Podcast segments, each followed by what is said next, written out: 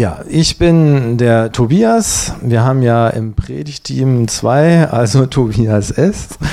Ja, und äh, wir befinden uns in der Predigtreihe mit den drei Themen Up, In und Out. So als die drei Dimensionen, wie wir uns als Einzelperson, aber auch wie wir uns als Gemeinde äh, orientieren, halt äh, nach oben, unsere Beziehung zu Gott in, als die zweite Dimension, wo es darum geht, äh, ja, die Beziehung zu, zur Gemeinde, zu unseren Geschwistern und auch die Beziehung zu den Menschen, die noch nicht Christen sind, die außerhalb der Gemeinde leben. Und äh, ja, ganz klar, das sind drei Dimensionen, die alle wichtig sind und wo wir Wert drauf legen, dass wir die alle quasi in der Gemeinde auf dem Schirm haben, dass wir da nicht einseitig werden, aber dass wir, so gilt eigentlich auch für jeden persönlich, dass es wichtig ist, da ähm, alle drei Sachen in einem im Blick zu behalten. So, und äh, naja, für so jemanden, der so tendenziell wie ich äh, eher introvertiert ist und der manchmal auch denkt, ja, hm, also Jesus, du lebst doch in mir, warum ist das Thema Innen jetzt so wichtig? Äh, ist es überhaupt wichtig? Und das, da braucht man jetzt nicht lange beten, da sagt Jesus sofort zu Ja. Ähm, und ähm, dann ist mir auch äh, direkt jemand eingefallen, der das mal sehr plastisch auf der Bühne gesagt hat, äh, oder besser gesagt gefragt hat, willst du eigentlich mal Jesus sehen? Na, willst du wirklich Jesus sehen? Wenn, also, wenn du das wirklich willst, dann guck mal nach links und dann guck mal nach rechts und da siehst du ihn schon. Ja, denn Jesus lebt ja nicht nur, also lebt ja in jedem von uns. So, und äh, ja, ganz klar, auf dem, Jesus hat sich, glaube ich, entschieden, oder Gott hat sich entschieden, auf die Gemeinschaft so, so, eine, so eine Art Extrasegen zu legen. Und sehr ähm, wichtig dafür ist sicherlich, dass wir das, ähm, dass wir in Einheit oder ja, Judith hat das so letzte Woche so schön gepredigt über das Thema Einheit. So, um diesen Extrasegen zu empfangen, ist das gut, ja, in Einheit vor Gott zu sein. So, und das taucht auch tatsächlich in einem Psalm auf, den ich sehr schön finde und den ich gerne mal vorlesen will. Der hat auch nur drei Verse, also von dem her ähm, können wir uns das, glaube ich, gönnen. So, da heißt es also, ähm, Seht, wie schön und angenehm ist es, wenn Brüder, und das schließt ganz sicher auch die Schwester mit ein, also wenn Brüder und Schwestern einträchtig beieinander wohnen. Es ist wie das kostbare Salböl, das über das Haupt gegossen wird und das sogar noch herabfließt auf den Bart, so wie das Öl herabrann auf den Bart des Hohenpriesters Aaron und hinunter auf den Halssaum seines Gewandes. So, und dieses Salböl, das ist für uns jetzt eigentlich relativ einfach. Da sehen wir immer den Heiligen Geist drin. So, da sehen wir die Gegenwart Gottes drin. Aber es geht ja auch noch weiter. So, und ich finde das sehr schön, einfach den ersten und den dritten Vers hintereinander zu lesen. Also fange ich nochmal beim Vers 1 an. Seht, wie schön und angenehm es ist, wenn Brüder und Schwestern einträchtig beieinander wohnen. Es ist erfrischend wie der Tau vom Berg Hermon, der den Berg Zion und seine Hügel benetzt. Wo dies geschieht, hat Gott der Herr seinen Segen versprochen, Leben, das niemals enden wird. So, wo dies geschieht, hat der Herr seinen Segen versprochen. Und ähm, wenn ich das jetzt so richtig verstanden habe, haben wir uns ja im Prediger-Team mal so ein bisschen vorgenommen, so ein äh, Wort aus dem Grundtext zu nehmen. So, dass dieses Versprochen in dem dritten äh, Vers von diesem Psalm, äh, das ist hebräisch und heißt so viel wie, äh, oder heißt erstmal Zaf, Pfaff, wenn ich das so richtig ausspreche. Und ähm, ja, also, was heißt das nun? Das heißt zum einen so ungefähr so viel wie festlegen. Ja, also wenn dort, wo Brüder und Schwestern einträchtig beieinander wohnen, dorthin hat der Herr seinen Segen festgelegt. Das kann auch so viel heißen wie herrichten. Also dort wird der Herr seinen Segen herrichten. Ähm, dieses Zaf, Waff kann auch heißen Auftrag oder Weisung geben. Also wenn Brüder und Schwestern einträchtig beieinander wohnen, dort hat der Herr den Auftrag oder die Weisung zum Segen gegeben. Oder das letzte, was ihr vielleicht auch am ehesten kennt, ist äh, die Übersetzung befehlen. Ja, also dorthin hat der Herr seinen Segen befohlen.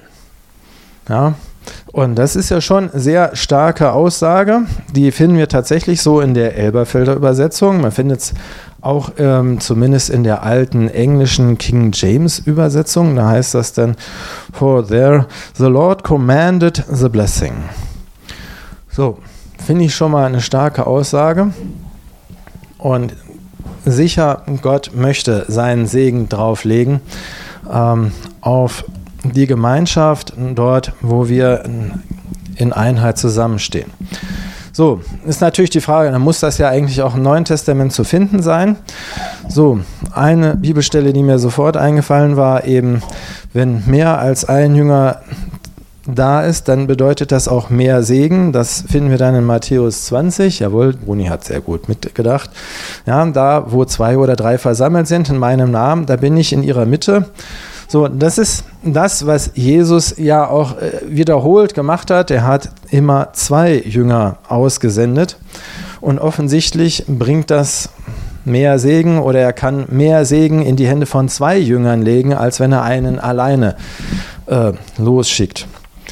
Und dazu passend ist mir so eine Vineyard, na, Aussage, Vineyard-Spruch oder Vineyard-Empfehlung eingefallen ähm, wenn es schon um zwei geht, ja, tue nie etwas alleine, was du nicht auch zu zweit tun kannst.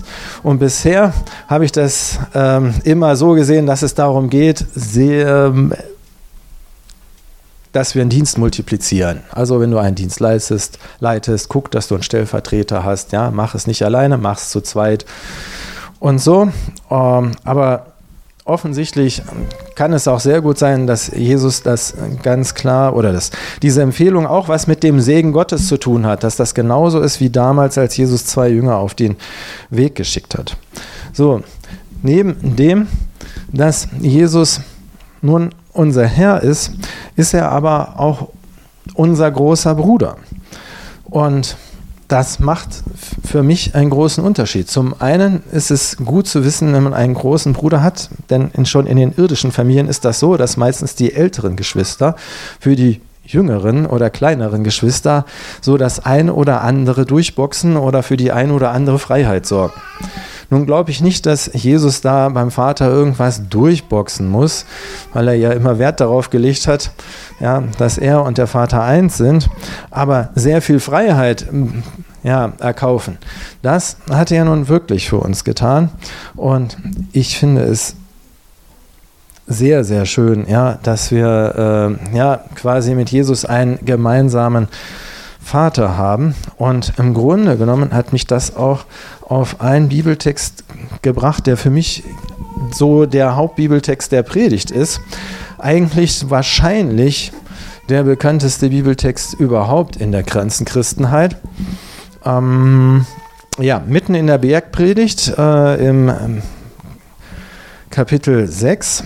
So, und äh, ich lese das jetzt nach der Übersetzung der neuen Genfer, also der NGÜ oder eben dieser neuen Genfer Übersetzung, weil die ein klein, kleines bisschen anders klingt und naja, ja, haben den letzten Gottesdienst damit beendet. Also ab Vers 9 heißt es, ihr sollt so beten, unser Vater im Himmel, dein Name werde geheiligt Dein Reich komme, dein Wille geschehe auf der Erde, wie er im Himmel geschieht. Gib uns heute unser tägliches Brot und vergib uns unsere Schuld, wie auch wir denen vergeben, die an uns schuldig wurden. Und lass uns nicht in Versuchung geraten, sondern errette uns vor dem Bösen. So. Natürlich, ähm, ich weiß auch nicht, warum ich jetzt schon wieder so einen Bibeltext habe, der ja eigentlich sehr gut bekannt ist. Hm. Gut, ich finde, mein, es ist gut, ihn mal so aus diesem Blickwinkel zu lesen, dass wir sagen, okay, wir gucken auf die Beziehungen, die wir in der Gemeinde haben, also dieses, diese Dimension in, auf dem, auf dem Blick zu haben. So, und ähm, es ist ja so, dass hier ähm, sehr, sehr oft immer wieder das Wort uns oder unser auftaucht.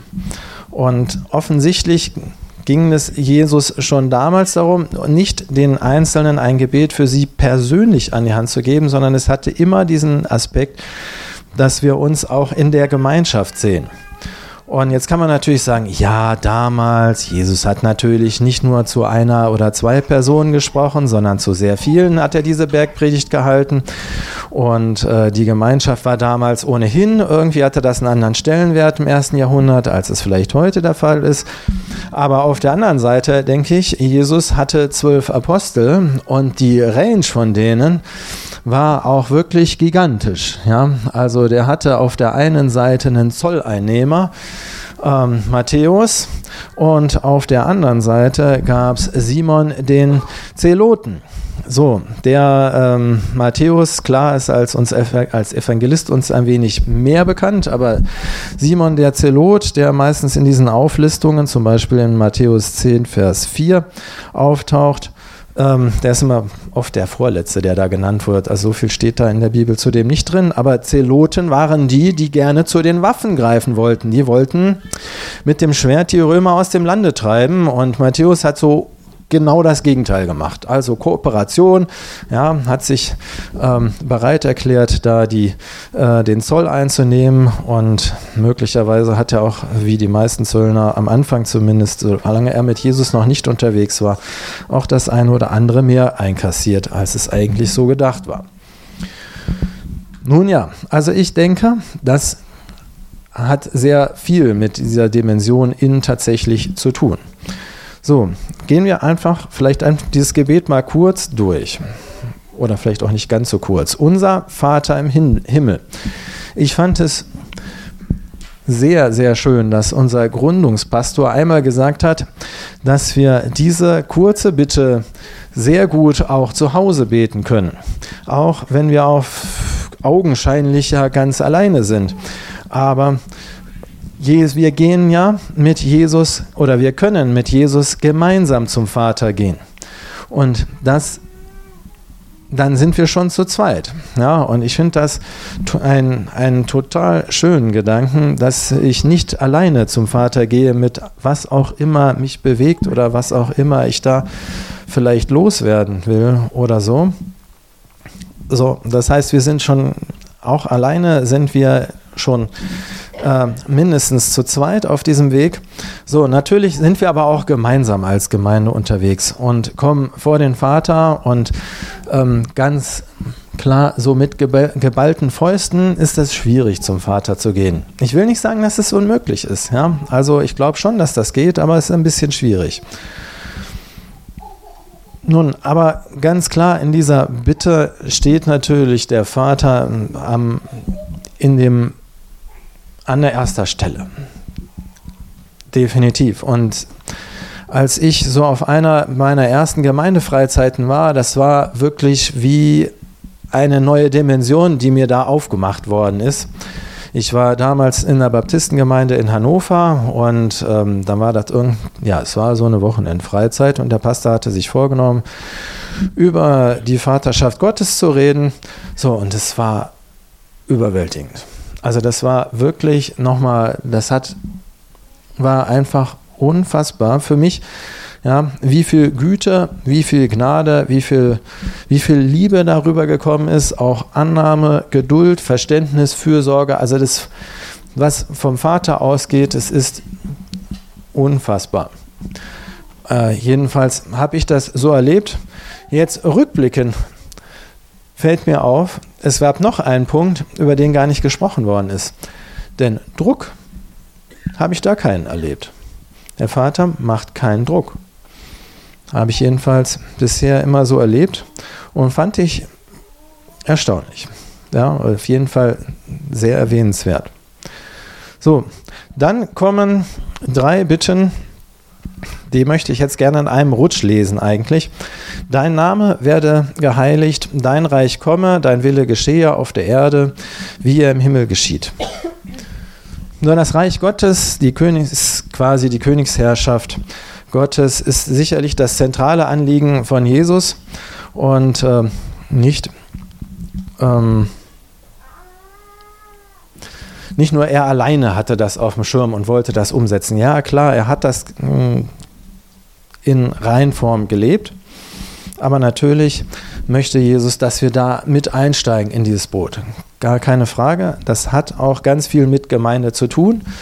Wobei mir eingefallen ist, das war auch etwas, was uns unser Gründungspastor sehr nahe gebracht hat, von John Wimber so eine klare Aussage, nicht nur dieser Satz Everyone gets to play, also jeder macht, jeder macht mit, sondern wenn wir über das Reich Gottes nachdenken, dann ist es wirklich als erstes das Reich Gottes als Ganzes zu sehen, als zweites die Kirche als Ganzes zu sehen und erst als drittes an die lokale Vineyards zu denken. Nun gut, ähm, jetzt haben wir im Grunde genommen schon die Hälfte vom Vater Unser durch. Und wenn ich so an mein eigenes Gebetsleben denke, das ist gut gespickt, äh, gut gespickt mit ganz vielen eigenen konkreten Anliegen. So, und die haben hier noch gar keinen Platz gehabt. Die haben hier noch gar nicht stattgefunden. Und ähm, das deutet ja schon sehr darauf hin, dass sich mit diesem Gebet auch unser Blickwinkel ein wenig weiten soll. Auf, ja, weg nur von unseren eigentlichen An oder unseren privaten Anliegen, sag ich mal. So, und meistens denkt man ja, ja, jetzt aber, jetzt kommt's. Ja? Gib uns heute unser tägliches Brot. So, da kann ich doch jetzt nun alles drunter einpacken, was ich mir vorstelle. So, und wenn ich das mal genauer angucke, gib uns heute unser tägliches Brot, dann meint das aber ganz sicher noch deutlich mehr als nur meine Anliegen und immer das, was ich auf dem Schirm habe und vielleicht noch unsere Kleinfamilie da in Lindlar und so. Ja, hier steht ein doppelter Plural. Uh, gib uns heute unser tägliches Brot. Also es geht doch um offensichtlich um mehr als nur um mich selber, sondern es geht tatsächlich um uns. Und das heißt dann auch, ja, ich bete oder wir sind eingeladen mindestens für die ganze Gemeinde zu beten, für mehr als nur meinen kleinen eigenen Horizont. So, dazu ist es aber gut, wenn man voneinander weiß. Das muss man ja erstmal wahrnehmen. Was fehlt eigentlich dem anderen oder wo sitzen denn da die Bedürfnisse? Wo, ja, wo drückt denn eigentlich der Schuh? So, das ist natürlich in einer Gemeinde, wie wir es sind, das kann, naja, vielleicht gerade noch so gehen. Ja, wenn wir wachsen, wird das dann in absehbarer Zeit natürlich dann nicht mehr bei jedem so gehen, dass wir wissen, da bei dem drückt es hier und bei dem drückt es da äh, der Schuh. So, das ist, wenn wir wachsen, ist das unvermeidbar, das ist klar. Nichtsdestotrotz umso wichtiger, dass wir zumindest in kleinen Gruppen das hinbekommen. Das hatte der Leo schon mal auch gepredigt und sehr dafür geworben, für, dass wir uns in kleinen Gruppen treffen. Das war ihm vor, naja, zwei, drei Wochen, als er gepredigt hat, war ihm das ein wichtiges Anliegen, das sehr deutlich zu machen. So, und ja, das hat auf jeden Fall was mit Fürbitte zu tun. Da haben wir ja jetzt auch gerade eine sehr schöne Guard-Story von Völke gehört. Hm, ich habe das auch zweimal vor längerer Zeit sehr, sehr, ich für, für meinen Geschmack sehr intensiv erlebt. Einmal habe ich mich um einen neuen Arbeitsplatz beworben, zugegeben, das ist jetzt schon ein paar Jahre her. So, aber das Vorstellungsgespräch war ja da ein bisschen anders, als ich äh, man das wahrscheinlich gewohnt ist. Das Vorstellungsgespräch bestand darin, dass ich eine Musterunterrichtsstunde halten sollte. Man wollte mich kennen dadurch, dass ich in einer fremden Klasse eine Unterrichtsstunde halte. So, ich bekam also die Gelegenheit, die zumindest mal bei einem Kollegen zu sehen, wie sieht die Klasse so aus, wie verhalten die sich so. Und dann bekam ich ein Thema und ähm, ja, mal, es kamen ganz viele Erinnerungen aus der Vergangenheit zurück, aus meinem Referendariat, wo es auch darum ging, ganz tolle Unterrichtsstunden zu halten. Und ähm, ja, es war schwierig. Und es war aufregend. Es war sehr aufregend und ich bin da durchaus mit Nervenflattern hingefahren. So, und in dem Ganzen wusste ich, einige Leute beten für mich und es hat mir unfassbar gut getan zu wissen, ja, Gott ist dabei. Was auch immer passiert, Gott ist da drin. Du gehst da nicht alleine hin. Und ein zweites Mal, ähm, da wusste ich auch, das ist nicht ohne. Da musste ich zum Arzt. Eine Zahnwurzel hatte sich entzündet und an dem Zahn war nicht mehr so viel zu machen. Die Wurzel war schon von oben behandelt und das Einzige, was noch übrig blieb, war, dass der Zahnarzt jetzt von der Seite in den Kiefer reinbohrt. Das nennt man dann Wurzelspitzenresektion und es ist nicht so angenehm. Da ich das schon einmal hatte, hatte ich eine Ahnung, was auf mich zukommt und habe dann sehr dankbar das auch in Slack hineingeschrieben und es war ungefähr die gleiche Erfahrung. Also ich bin mit ziemlichem Nervenflattern dahin gefahren und ich, als ich da saß, ich wusste, Gott ist da. Er ist einfach da. Und natürlich, wie die meisten Ärzte sagen, ja, wenn sie was spüren, dann heben sie die Hand her. Und irgendwann ja, habe ich die Hand dann gehoben und er hat mir da was gefühlt ein oder zwei Tropfen von diesem ähm, Betäubungsmittel draufgetan und das war der Hammer. Danach war wirklich alles weg. Na, das hat natürlich dann irgendwann nachgelassen, schon klar, aber so für diese Behandlung, das hat, war erfolgreich. Ich habe meinen Zahn behalten können, denn das war die Alternative.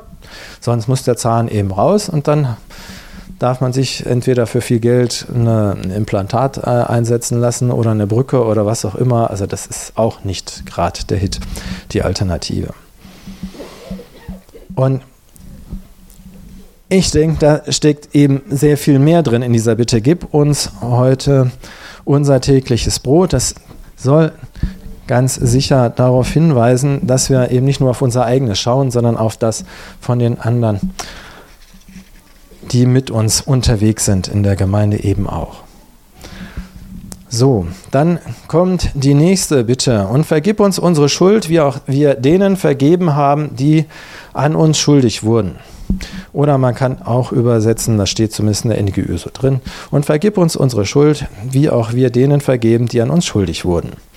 Das passt vielleicht ein kleines bisschen mehr zu dem, was wir so gewohnt sind, wenn wir an das Gebet denken.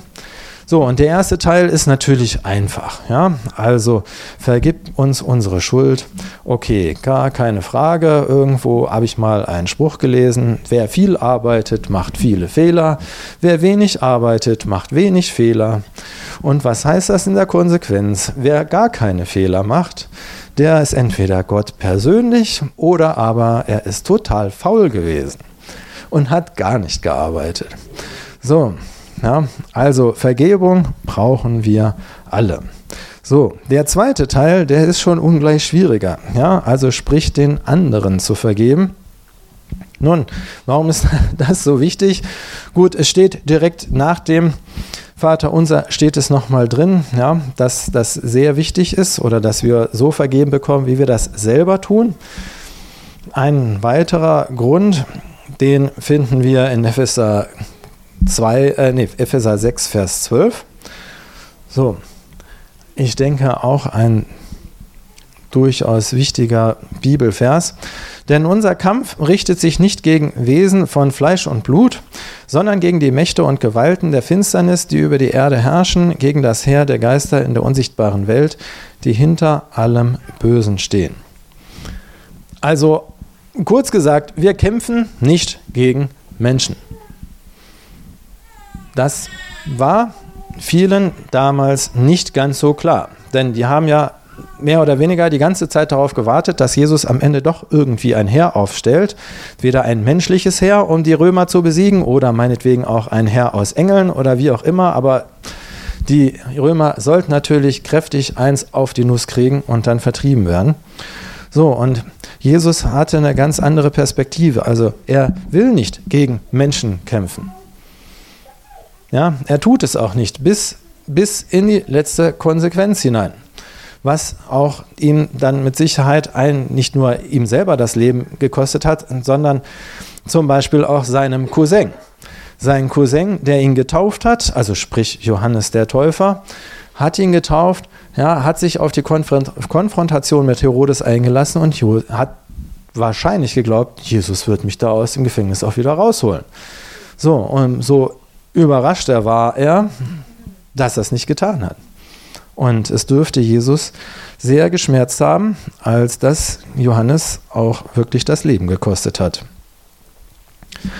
So, daneben gibt es aber auch noch ein Gleichnis ja, von der Vergebung oder das Gleichnis vom Schalksknecht.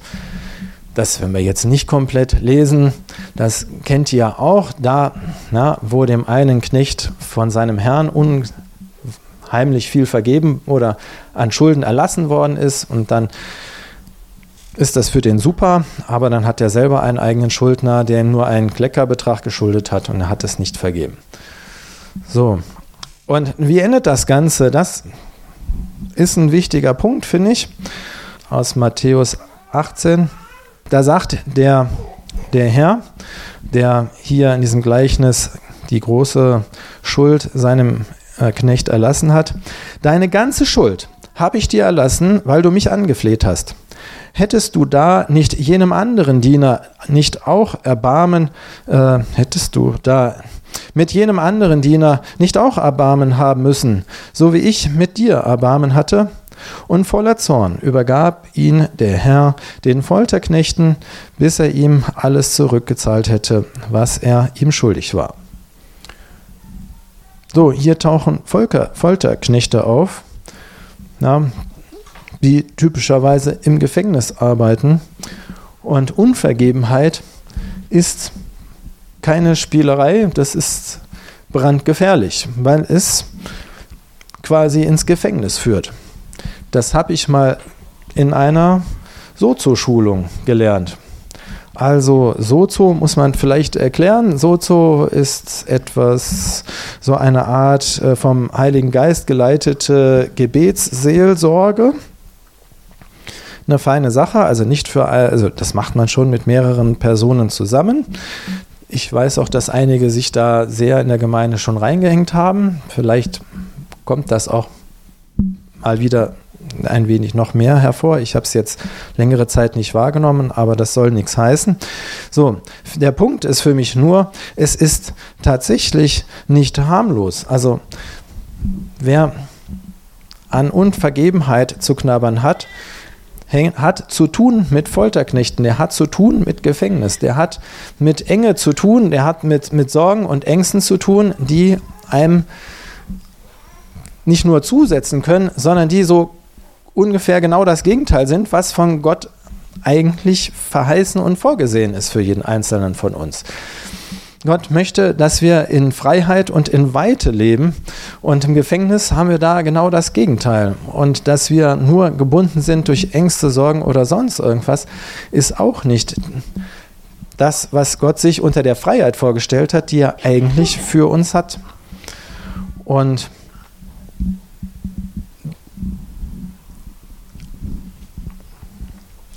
ja, ich überlege, ob ich das jetzt so sage oder nicht, aber ich, ich sage es jetzt einfach mal so auf das Risiko hin.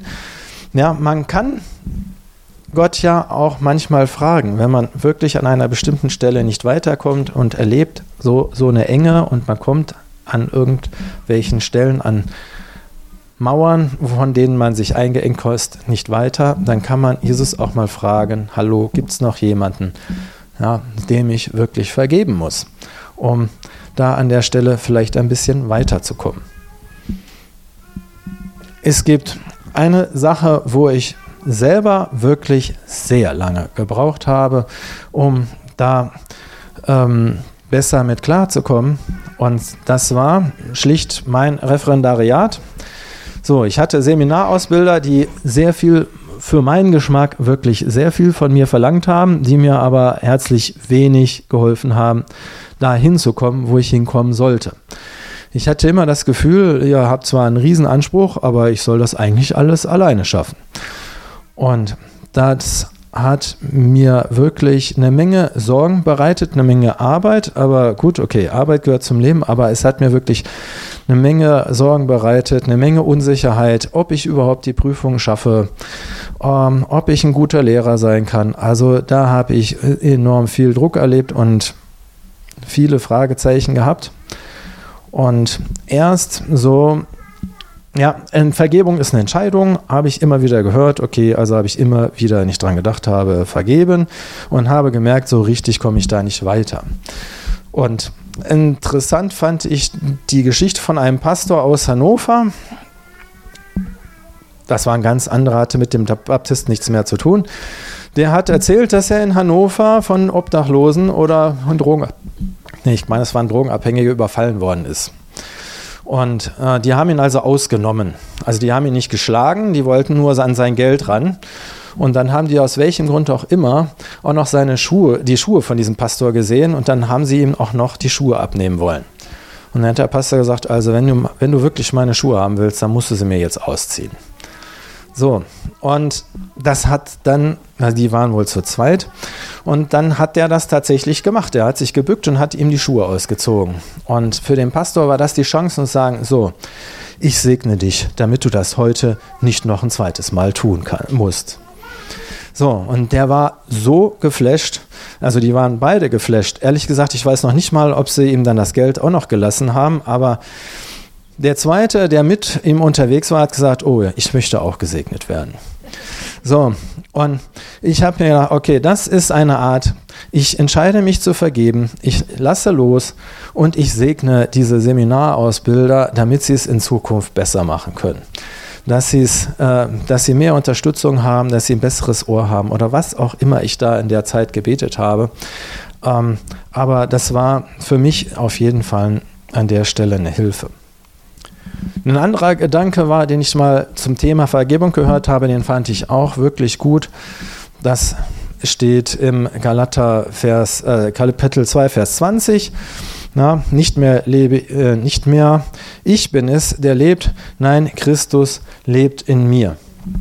So, und das kann man auch nehmen. Ja? Jesus, du lebst in mir, du siehst diese Personen oder du siehst diese Person ja, du in mir, vergib ihnen. Einmal so angefangen und dann kann man weiter beten, ja, Jesus, wenn du denen vergibst, ja, und wenn du für die Gnade hast, dann hast du auch Gnade für mich. Dann hast du Gnade, dass ich auch wirklich selber voll und ganz da an der Stelle vergeben kann. Ja. Dann kommen wir noch quasi zu den letzten beiden Bitten vom Vater unser. Da heißt es, und lass uns nicht in Versuchung geraten, sondern errette oder bewahre uns vor dem Bösen. So, die meisten haben das anders im Ohr. Na, die meisten haben im Ohr und führe uns nicht in Versuchung. Das hört sich aber so ein bisschen komisch an. Das hört sich, also ich denke sogar, das ist der irritierendste Teil von diesem bekanntesten Gebet überhaupt. Ja? Und führe uns nicht in Versuchung. Nun, es soll wohl so viel heißen, ja, wenn du Gott uns in Versuchung führen würdest, würden wir nicht bestehen. So, inzwischen habe ich aber ein bisschen darüber nachgelesen. Zumindest die katholische Kirche in Frankreich hat diese Bitte, ja, und führe uns nicht in Versuchung, tatsächlich genau in diese Version ähm, geändert, auch zu ja, und lass uns nicht in Versuchung geraten. So, tatsächlich sogar mit Zustimmung des Papstes. Ja, selbst der hat sich da äh, zu geäußert und hat gesagt, jo, das geht so in Ordnung. Ja, also Theologen tiefer können das weiter diskutieren. Das ist jetzt sicherlich jetzt nicht mein Thema, aber ich finde es halt noch viel, viel ausdrücklicher oder, oder klarer, wenn man das so äh, sagen und beten kann, ja. Und lass uns nicht in Versuchung geraten, denn das passiert halt so einfach. Damit bin ich jetzt eigentlich wieder so ein bisschen auch am Anfang der Predigt. So, wir haben so oft immer unsere eigenen Sachen vor Augen, unsere eigenen Themen. Und ähm, da gerade der Anfang vom Vater Unser zeigt uns, dass wir unseren Blick einfach ja, abwenden können und dürfen in eine andere Richtung. Erstmal zum Vater. Erstmal ja, geht es darum, seinen Namen zu heiligen oder seinen Namen zu ehren ja, und nach seinem Reich zu trachten. Und wenn wir das tun, dann wird er uns auch alles das geben, was dazugehört. Ja, Und zusammen geht das entschieden besser. Amen.